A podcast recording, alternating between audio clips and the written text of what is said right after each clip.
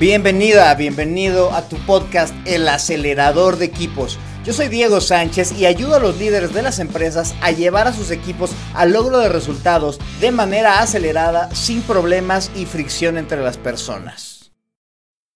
Pues gracias por tu tiempo, tu atención y tus ganas de generar equipo. Te recuerdo que para más información acerca de mí puedes entrar a mi página diegosánchez.info o sígueme en Instagram o LinkedIn. En ambas estoy como Diego Sánchez Team. Y pues empecemos porque esos equipos no se van a acelerar solos. La parte de la conexión de la que no hemos hablado, bueno, de hecho son dos conceptos que voy a hacer un esfuerzo por sintetizarlos en un solo episodio.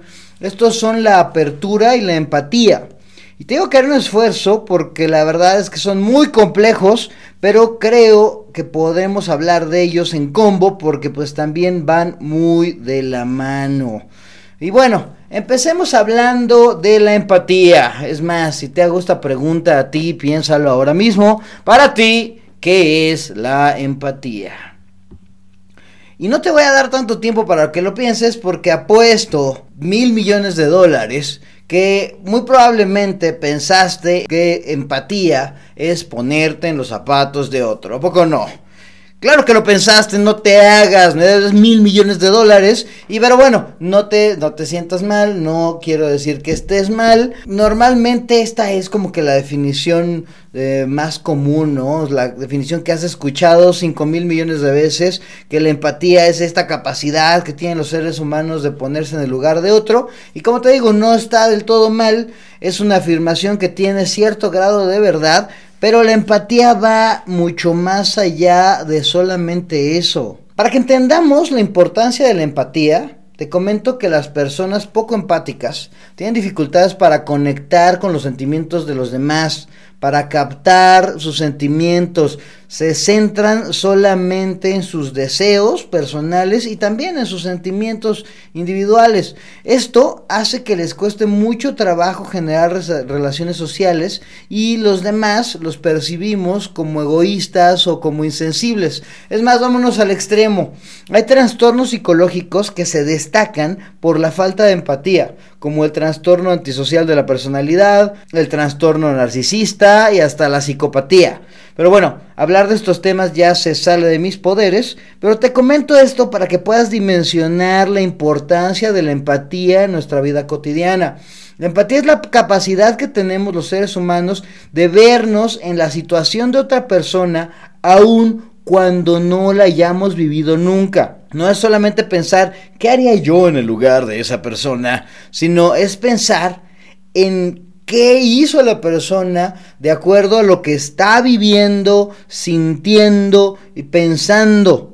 Y esto ya no parece ser tan sencillo. Es un proceso que incluye conexión con la otra persona y también al mismo tiempo pues visualización y hasta imaginación, ¿no? Y te digo que nos cuesta trabajo porque tenemos una tendencia a ser más comprensivos con nosotros mismos. Por ejemplo, seguro te ha pasado que vas manejando, de repente alguien va sumamente rápido, se te atraviesa así como que muy violentamente y bueno, tú te enojas, ¿no? Y dices, ah, ¿qué le pasa a esa persona que es tan desconsiderada, no? Pero te invito a que lo pienses al revés. Seguramente si manejas en alguna ocasión, tú has de repente vivido una situación donde dices, ah, tengo que ir muy rápido. Entonces tú eres la persona que va súper rápido, que se le atraviesa a los demás y vas pensando en tu cabecita justificando, bueno, sí, pero es que tenía mucha prisa, ¿no? Es que, es que no es algo común, ¿no? Es una situación especial. La gente seguramente lo va a entender. La gente claro que no lo entiende. Y esto es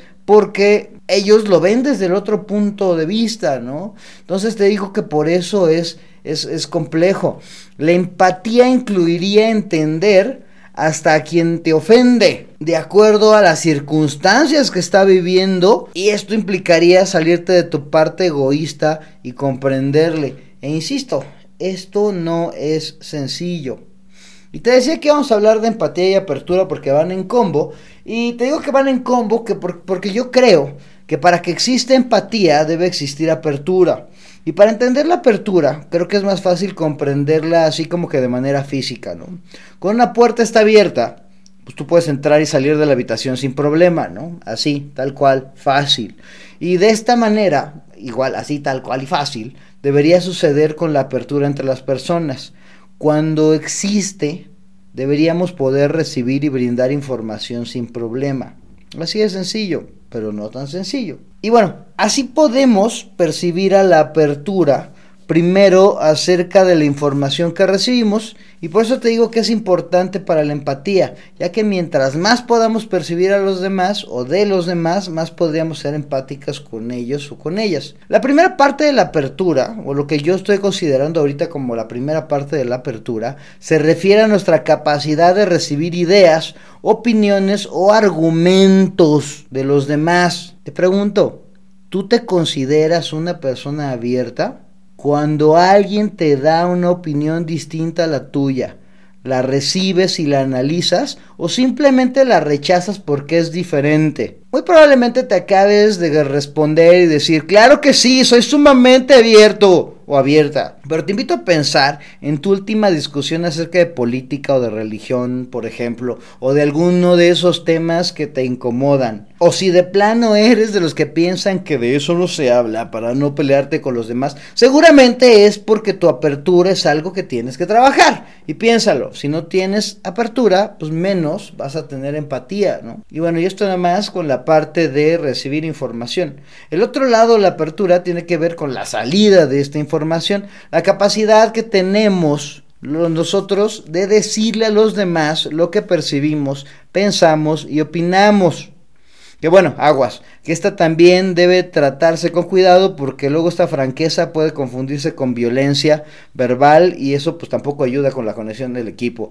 Seguramente vamos a hablar de esta, de esta violencia verbal, de estos sincericidios que pueden suceder por falta de empatía y la empatía seguramente será un tema para otro podcast completito. Pero bueno, vamos a resumir esto de la, de la apertura. Te invito a que lo consideres como la capacidad que se genera en los equipos mediante la cual las personas del mismo reciben información sin mostrar barrera alguna de sus compañeros o de su medio ambiente. Y al mismo tiempo tienen la capacidad de externar lo que perciben piensan y opinan a los demás. Entonces, ya viéndola como este gran combo, como este gran conjunto, pues ya no se ve tan sencillo que digamos, ¿no? Y bueno, ahora, si a esta apertura en la que dejamos que fluya la información para adentro y para afuera, más la empatía en la que entendemos a la persona, sus acciones de acuerdo a lo que percibimos de ella y de su medio ambiente, pues podemos tener una convivencia mucho más sana y humana con los demás. ¿Crees tú que si existiera realmente apertura y empatía en tu equipo, este podría mejorar en algo? Pero bueno, ya fueron muchos datos y muchas preguntas. Vámonos con el reto. Y bueno, el reto del día de hoy, por supuesto que tiene que ver con apertura, con empatía. Elegí trabajar primero con empatía porque creo que es un momento en el que los retos se deben poner más exigentes. Así que ahora te voy a dejar una tarea bastante reflexiva. Te voy a pedir que pienses en dos momentos. El primer momento es una situación en la que tú hayas percibido que alguna persona de tu equipo no fue empática contigo. Piénsala muy bien. Seguramente te vendrán varias a la cabeza. Piensa en alguna. Ya que la tienes en mente, piensa y escribe cómo es que tú te sentiste al respecto. ¿Cómo te sentiste cuando percibiste que la gente, que las personas no fueron empáticas? Y después contesta, ¿de qué manera afectan este tipo de comportamientos en donde tú percibes que la gente no es empática contigo en tus relaciones con las personas. ¿Cómo crees que se vio afectada la, tu relación con esa persona? Escríbelo. Esta es la primera parte. Ahí te va la segunda que está más sabrosita. Piensa en una situación en la que tú no has tenido empatía con alguna persona de tu equipo Y si te cuesta trabajo identificar una, vuelve a escuchar este episodio porque estoy seguro que hay varias veces que no has mostrado empatía con los demás. Alguna vez en donde no hayas comprendido, que no hayas entendido la situación de la otra persona, que no te haya hecho ningún sentido algún comportamiento que hizo. Piénsalo. Y ahora responde. ¿Cómo se habrá sentido esa persona al respecto? Y ahora piensa, ¿Cómo crees que cuando tú tienes estos comportamientos que no muestran empatía con los demás, se ve afectada tu relación con esa otra persona? Además te estoy poniendo las mismas preguntas, pero te estoy volteando la tortilla.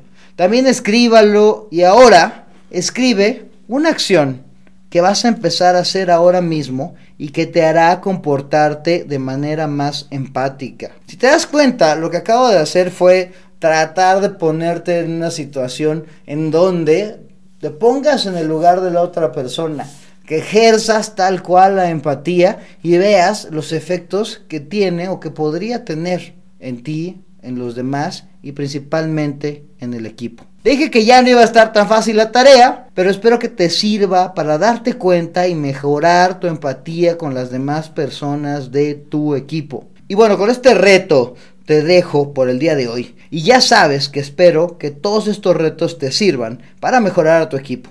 Por favor, escríbeme a diego arroba info acerca de qué quieres que suceda en los próximos episodios, qué te han parecido los episodios que he subido hasta el momento y bueno, me digas lo que se te dé la gana, por favor, me viene muy bien saber tu percepción acerca del trabajo que estoy haciendo. Y bueno, así te dejo y recuerda todos, estemos en donde estemos, si mejoramos como personas y trabajamos en nuestras relaciones, podremos ayudar a la mejora de nuestros equipos. Adiós.